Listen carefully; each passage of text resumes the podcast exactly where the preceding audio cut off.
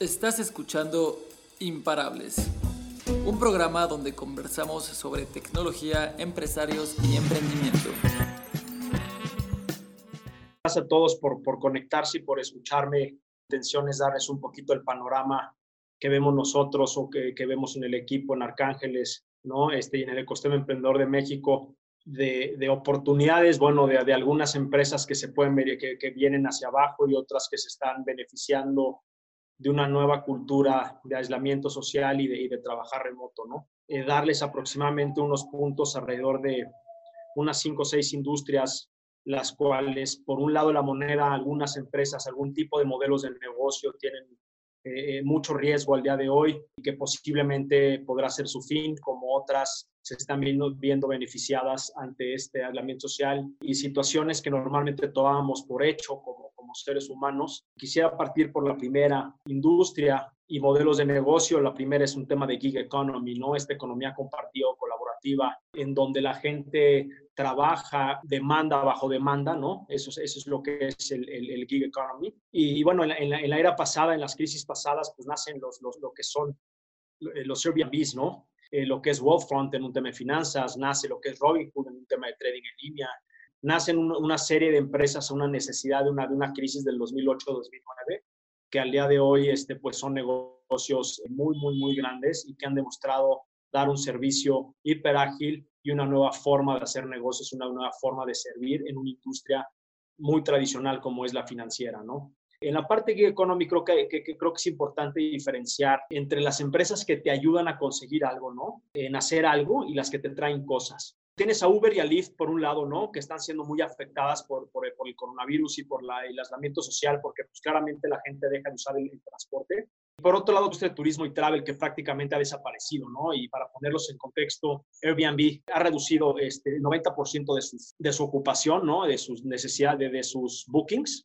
Y por el otro lado, ha rasurado su evaluación de 31 billion dólares a 26 billones de dólares, ¿no? Entonces, eso eh, demuestra que en esta época de crisis, las mismas compañías que parecen intocables eh, también son tocables y también son eh, afectadas por el mismo riesgo, ¿no? Y, sin duda la situación en el país y en Latinoamérica que vimos con, con, ciertos líderes de gobierno que tampoco entienden o no reaccionan de una manera propositiva, pues nos va a tocar de a todos el poder, este, el sufrirla y el ver cómo reinventarnos y ver cómo eh, renacemos como el ave fénix, ¿no? Por el otro lado tienes a los Rapis, este, a Pronto, una empresa mexicana que empezó en un tema de movilidad, pero también ahora está dando este, servicios de logística, comida a domicilio.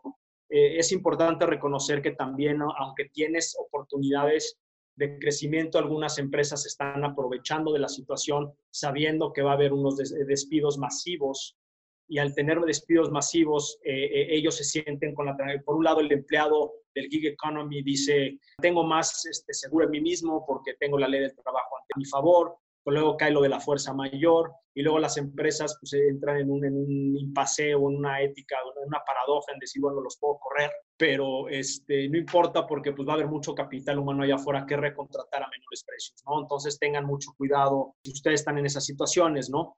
Eh, aquí en, en, ambos casos eh, existe una prueba moral por parte de sus fundadores, inversionistas y miembros del consejo en tratar a sus empleados, protegerlos y darles bonos por el riesgo que están tomando y rifándose ese pellejo, ¿no? Porque los que sí están funcionando, vamos, ¿no? Que es el otro caso del gig economy, que es el, el que sí entrega, en algunos casos no están preparados para, para una contingencia como tal y no están habilitando o dándoles el mayor, este, la, la mayor seguridad a sus empleados para poder entregar productos, ¿no? A cierto modo, Rappi le está dando, le está dando iniciativas de poder comer en cualquier restaurante y darles de comer a sus empleados, le está dando estancias, pero tienes por otro lado eh, situaciones en empresas que, está, que, que, parecían estar en el auge, ¿no? Este, como, como es el caso de Green y que se convirtió en Grow por haber comprado a Yellow en Brasil, que es el tema sistema de bicicletas. Pues hoy por hoy, por más que hayan tenido una capitalización de, de, de varios, eh, de, de, cientos millones de dólares, no están en una posición de demostrar rentabilidades y de demostrar escalabilidad, y hoy por hoy tienen un problema ético y paradójico del que menciono en la Ciudad de México, donde les han tomado sus oficinas. ¿Por qué? Pues porque claramente eh, tomaron, por lo que yo leo y escucho por fuera, no de fuentes muy cercanas, entonces no lo tomen como si fuera eh, la, realidad absoluta, pero sí puedo intuir que, que, usaron administradores de nómina, los tenían contratados por fuera, claramente hoy pues están medio queriendo esconder por ahí, pero al final el patrón tiene que responder, el patrón siendo rápido, comunicados un poquito eh, dispersos y, contradictorios, pero pues ahí está esa paradoja de ellos queriendo eh, eliminar su nómina a toda cuesta con tal de, de sobrevivir y por el otro lado tienes algunos, algunos repartidores allá afuera que no están teniendo la seguridad adecuada y la salubridad adecuada, la sanidad adecuada, que eso también, pues, eh, por un lado está ayudando, pero también puede, puede perjudicar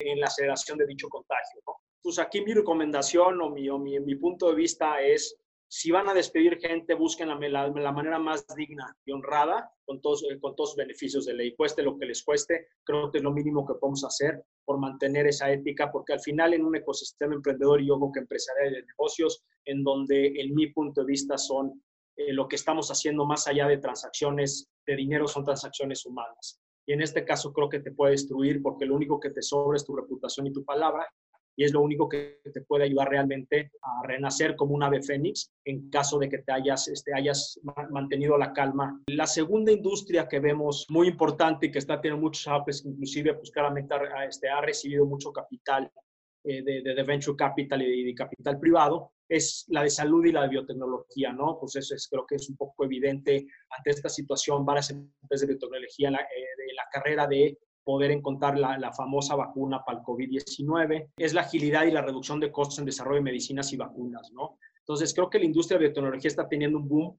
pescando mucha inversión del mercado, ¿no? Latinoamérica lamentablemente no es una región que predomine en dicha industria y al tomar decisiones su patrimonio, pues claramente están buscando lo mejor para salvaguardar dicha riqueza o dicho poder adquisitivo, ¿no? Creo que tenemos que cambiar, en mi punto de vista, en, buscar alternativas, este, fuentes de inversión o alternativas oportunidades eh, crear un voto con su dinero y, invertir en, empresas que realmente resuelven problemas reales de la sociedad y que, pueden realmente eh, crearnos una mejor, una mejor calidad de vida, ¿no? Más allá de invertir en restaurantes o, este, o dejar su dinero en CETES, porque con estas tasas inflacionarias, eh, no duden que en los próximos meses, digo, ya sabiendo cómo vamos a crecer el Producto Interno Bruto este año y el próximo, pues vamos a llegar a situaciones de Japón o, y de Alemania o Estados Unidos con tasas impositivas, ¿no? Y eso este, incrementa el, impuesto al ahorro que puso nuestro señor presidente. ¿Dónde está esa apreciación de valor? Es más, perdemos valor. Cada vez nos eh, podrás tener los mismos este, 10 mil pesos en el banco, pero te alcanza para mucho menos, ¿no?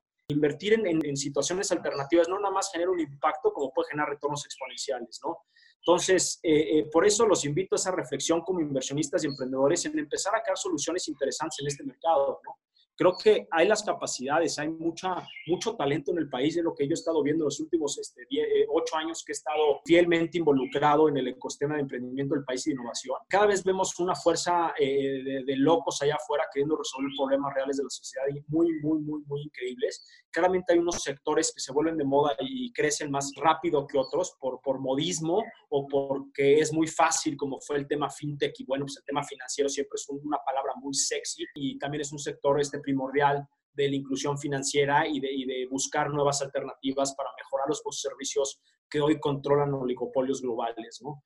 Eh, está en nosotros el activar economías, está en nosotros en, crear empleos. Hay manera de invertir en los sectores, claramente en, fuentes alternativas de oportunidades, no en los bancos. Los bancos no te van a ofrecer invertir en una empresa de salud, de telemedicina, ni, mucho menos de, de movilidad y de tecnologías en, en, comida o en agricultura. Por el segundo lado pues, está la telemedicina, ¿no? Que ahora sí está siendo mainstream y tomando en cuenta, ¿no? ¿Cuántos de ustedes no han hecho esa telemedicina eh, eh, por WhatsApp al día de hoy que con sus pediatras? Por primera vez con estas tecnologías pues, existen hace tiempo y nadie las pela y no se han querido montar y lo veían como una como un riesgo, como una este, amenaza a sus propios negocios, que por qué me voy a meter o darte el historial médico y por qué voy a compartir mi, mi comisión cuando yo ya la comparto con mis socios del consultorio. Eh, es momento de capitalizar esto, ¿no creen? O sea, hay varias empresas ahí que vemos eh, con, con, las tecnologías ya instaladas, ya puestas, con un sistema de reservación mucho más ágil, mucho más moderno, eh, notificaciones, agilidad, eh, ya existen algunas de estas en LATAM, pero no las suficientes, y creo que con la promoción suficiente o inversión para lograr mostrar sus servicios a una población significativa, ¿no? Este, algo que, nosotros tenemos como, como espíritu y como tesis en, los negocios que hacemos, eh, principalmente las tesis de inversión que tenemos en el fondo, en ArcFund y en Arcángeles, buscamos de alguna manera descentralizar a las ciudades, este, descentralizar al país y a Latinoamérica. ¿No? Este, si se fijan, la mayoría de las tecnologías y las empresas grandes que reconocemos en, en, o que tenemos en nuestro celular funcionan principalmente Monterrey, Guadalajara, Ciudad de México, Bogotá, Medellín, Sao Paulo, Río, Buenos Aires. ¿Y qué pasa de las más 15 mil ciudades a nivel LATAM con menos de 200 mil habitantes que tienen celular, que tienen internet, que demandan productos y servicios, que buscan una vida más digna y que nadie los atiende, ¿no? Eh, eh, y ahí es donde creo que la tecnología genera esa abundancia y esa descentralización de, de, de, ciudades, este, quitándole mucho poder a los oligopolios, que les da igual ir, ir a atender a personas a, a Tehuacán, Puebla, o en Tlaxcala, pues porque lo tienen todo en Ciudad de México, están muy acomodados con una cultura antigua, o retrógrada de, sede de empresario, en donde pusiera mucho el tema de transición generacional de los negocios. Y la verdad te das cuenta que ningún familiar trabaja con ellos, no hay una transición clara por parte del, del, patriarca, vamos, del dueño del negocio. Y pues, ¿qué va a pasar en los próximos 20 años que no se digitalicen? Porque tampoco vemos mucha innovación en sus bancos. Yo hoy por hoy tengo un sufrimiento muy fuerte, una fricción muy fuerte para poder operar mi negocio fintech en digital por falta de, tan sencillo una firma digital que no te la quieren aceptar, que quieren la fuerza que vayas a firmar a su cara porque ellos no tienen sistemas de prueba de vida como la mayoría de las fintechs tienen, ¿no? Y que creo que se va a convertir en un, modus operandi tradicional para otras industrias, no nada más para, para, para, para la industria financiera, ¿no? Creo que, creo que esas industrias también vienen a brincar a una gran oportunidad de negocio. Con la, con la telemedicina está comprobado como lo se ha visto en, otros, en otras regiones más críticas, como es la africana y la india, que son este, eh, poblaciones pues, significativamente más grandes, hablando de billones de personas, con muy poca infraestructura, pues, ellos no están pavimentando calles, pues, ellos están usando los aires y el sol y la telecomunicación para poder satisfacer el 90 o el 100% de sus necesidades de servicios. Eh, por tercer punto está todo lo que le llaman al enterprise software, ¿no? A todos estos softwares que usan las compañías grandes, está enfocado en, hoy por hoy enfocado en la colaboración y productividad, y, es aquí donde quisiera tomar mayor tiempo de la conversación, ¿no? Porque creo que eh, eh, esto es lo que nos, nos frena como negocios también. Por un lado tienes Zoom, Zoom, Slack y Notion, Zoom es lo que estamos usando al día de hoy, este, está creciendo significativamente en su uso, claramente adopción de nuevos clientes. Hay nuevas plataformas de streaming lanzándose en estas épocas, teniendo eh, una australiana que lanzó el año pasado y en estas últimas tres semanas ha tenido más de dos millones de descargas y más de dos millones de usuarios activos, lo cual demuestra que, que antes no era tan necesario, pero hoy sí es muy necesario y no consideramos que esa industria este, vaya a permearse post, ¿no? Eh, y no se dejen engañar con las redes sociales, ¿no? Porque pues, las redes sociales también han tenido sus grandes picos de audiencia, claramente por estar un poquito encerrados y con, con, necesidad de distraerse y de ver noticias, fake news o los memes que les encanten o el TikTok o no, este, todo lo que, lo que se ha visto actualmente. Pero lamentablemente las compañías no tienen para invertir presupuesto en marketing. Entonces, un Twitter o un Facebook pueda tener un gran pico de, de, de, de mayor uso, pero no están recibiendo este, ingresos por, por publicidad pagada por parte de las compañías, porque pues también estamos en esta reserva, en esta prudencia este, económica, ¿no? Entonces, sus negocios sí van a ser unos picos cuando se normalice la curva y se normalice la pandemia. Claramente esos flujos, esos, esas audiencias van a bajar y van a empezar a subir ciertas audiencias de publicidad, ¿no? Por otro lado, ¿qué pasa con la adopción de las firmas digitales, ¿no? Eh, administración de documentos en línea, archiveros digitales, ¿Qué dicen los abogados y los notarios, no? Que ahí es, este, eh, eh, eh, y todos los negocios tradicionales que obstruyen la agilidad de los negocios por no querer adoptar este tipo de soluciones. como contraparte en las operaciones de sus negocios, ¿no?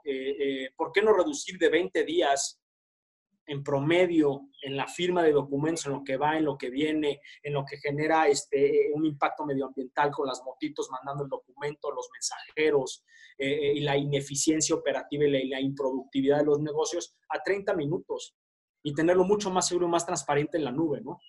Eh, ahora, recuerden, y esto, esto lo digo porque es, eh, es curioso que en México, esto es válido desde 2004, las firmas electrónicas, y que todavía en un plan de desarrollo con Peña Nieto 2013-2018, la estrategia de la, para democratizar la productividad incluía fuertemente y entre sus líneas de acción llevar a cabo estas políticas públicas que eliminen obstáculos y que, que limiten el potencial productivo de ciudadanos y las empresas, ¿no? Y así como impulsar la economía digital. Entonces, eh, eh, creo que estamos en un momento de, de, de, apostarle y de adoptar nuevas tecnologías en la forma de operar nuestros negocios. ¿Cuántos negocios vamos a ver morir? No lo sé, van a haber muchos. Yo tengo muy cercanos varios que tienen este, unas, unas situaciones muy difíciles y, la mitad de ellas se agravan y se aceleran sus procesos de fracaso y hundimiento porque no estaban preparados a trabajar remoto, porque no tienen instaladas infraestructura para permitir a sus empleados trabajar remoto y peor aún, una cultura que, permite, que estaba acostumbrada a venir a calentar la silla y a checar un reloj, un, reloj checador de cuántas horas este, eh, de input de horas en el trabajo en, en vez de output de resultados y de, y de tratarnos como, como, como gente responsable y disciplinada que puede trabajar en ciertos tiempos y entregar en tiempo y forma con la calidad que se merece el trabajo, ¿no? Entonces, esas compañías son las que más están, están viendo afectadas eh, por el momento que no se han podido adecuar y esas compañías son las que empiezan a sobre reaccionar y a correr a sus empleados de una manera mucho más este, ágil y de una manera más abrupta, ¿no? Por otro lado, tenemos ya este, como, último, como un último ejemplo el tema de Enterprise Software que quisiera mencionar con ustedes. Es el tema de los chatbots y ese, este, ese comercio conversacional que últimamente creo que nos hemos visto saturados de las malditas llamadas de los típicos bancos de cuatro letras y azules y negros y rojos, vendiéndoles cualquier otro producto queriendo emular de alguna manera, yo no sé si quieren copiarle a lo que hizo Wells Fargo en Estados Unidos durante años y que a la fecha no ha sido sancionado de alguna manera significativa, de empujar tarjetas y productos servicios a la, población más vulnerable como para poderlos tener más en control, eh, eh, generarles mayores problemas y mayor, mayor estrés de la deuda que tienen que pagar hasta que los destrozan económicamente, ¿no? Este, eh, además de que es muy molesto recibiendo esas, esas llamaditas a cada rato, ¿no? ahora últimamente, no sé quién ha recibido de las de, la, de, de, de que te hablan a decirte que, que, de una vez prepagues tu muerte, ¿no? Este, y que prepagues ya tu, tu, sarcófago, ¿no? Eso me parece completamente inhumano y denigrante, ¿no?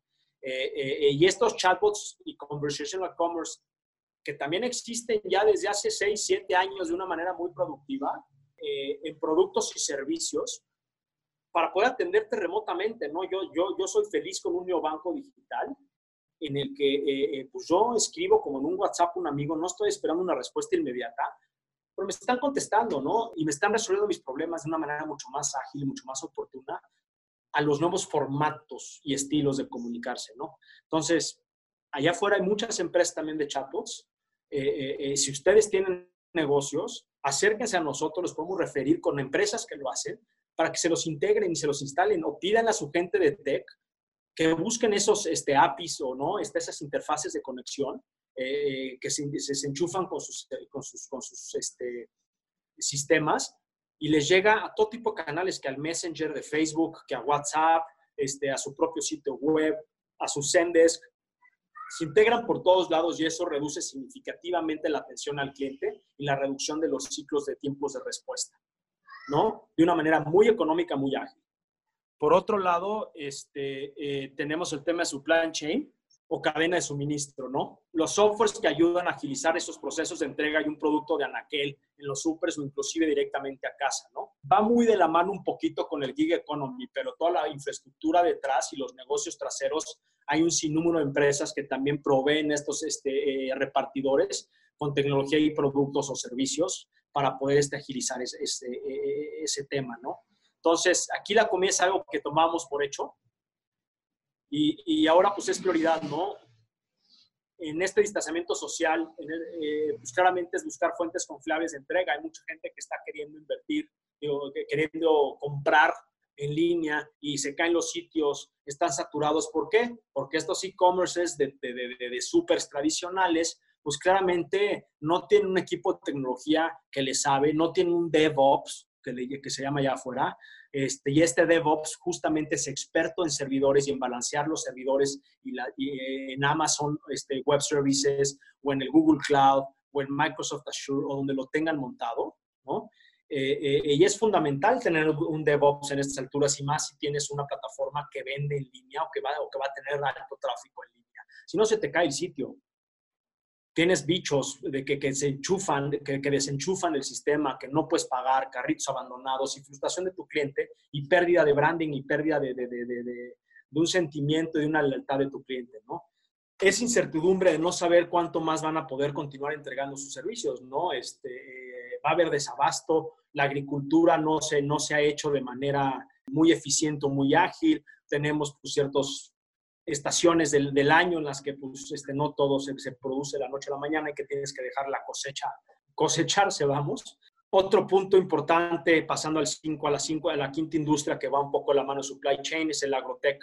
¿Qué tan desatendido está el financiamiento al agricultor de manera más noble? ¿no? Hoy, ¿a quién, ¿a quién nos estamos yendo? Vamos a financiar a las personas, vamos a bancarizar, vamos a darles créditos con tasas hiper altas porque la regulación en México o en Latinoamérica lo permite. ¿No? Vamos a endeudar a más personas de las que, este, eh, vamos a endeudar a más personas por su falta o ignorancia en la materia financiera, en vez de educarla y proveerles su riqueza eh, ¿no? este, y su estabilidad financiera en el futuro. Este, eh, y, en, y en la agricultura, ¿qué? Siempre hay subsidios de gobierno, hay uno que otro empresario que, que, claramente está metido en el sector, o que ellos mismos son grandes empresarios en el norte y en el sur o en el centro del país que tienen grandes tierras y son terratenientes y que producen, pero lamentablemente y desafortunadamente el, 9, el 80% de esos productos se exporta porque es mejor pagado en dólares a la calidad que ellos tienen y nos mandan la calidad media, ¿no? ¿Cómo podemos hacerle? Y muchos de esos tienen este, ejidos rentados y humildes agricultores teniendo que, sobre, que, que sobrevivir con mucho trabajo para poco, para poco dinero cuando ellos son realmente los creadores de la comida que nosotros consumimos todos. Eh, entonces, busquen la manera de cómo financiar Agrotech, el agricultor, emprendedores con, con, soluciones interesantes que hoy estamos viendo y que hoy estamos invirtiendo, empresas argentinas, mexicanas, que usan drones, que presentan soluciones, drones para validar que la, ¿no? para, para ser más eficiente y productiva la cosecha, eh, eh, ¿no? supervisando los campos más ágil que un ser humano. Este, tienes eh, contrapestes, vamos.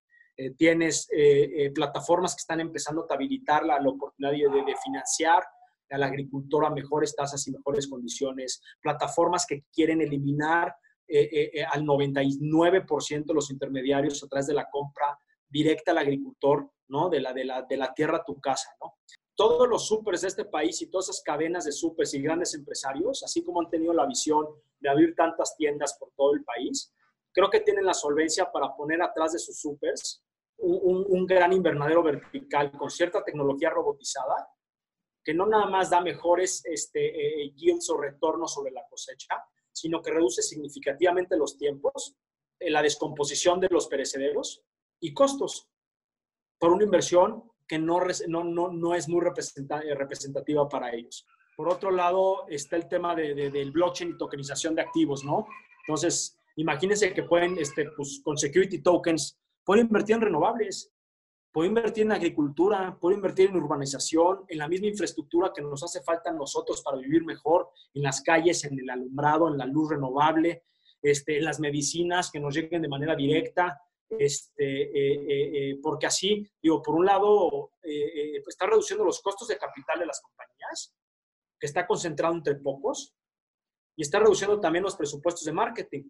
¿Por qué? Porque al usar, por un lado, los security tokens, estás pudiendo de una manera colectivamente distribuir la oportunidad de tú invertir en esa empresa de manera segura y transparente y con los utility tokens que se generan para poder pagar ese servicio de luz, tú con tu dinero estás comprando utility tokens para pagar el servicio que están entregando, pero al final también es tuyo.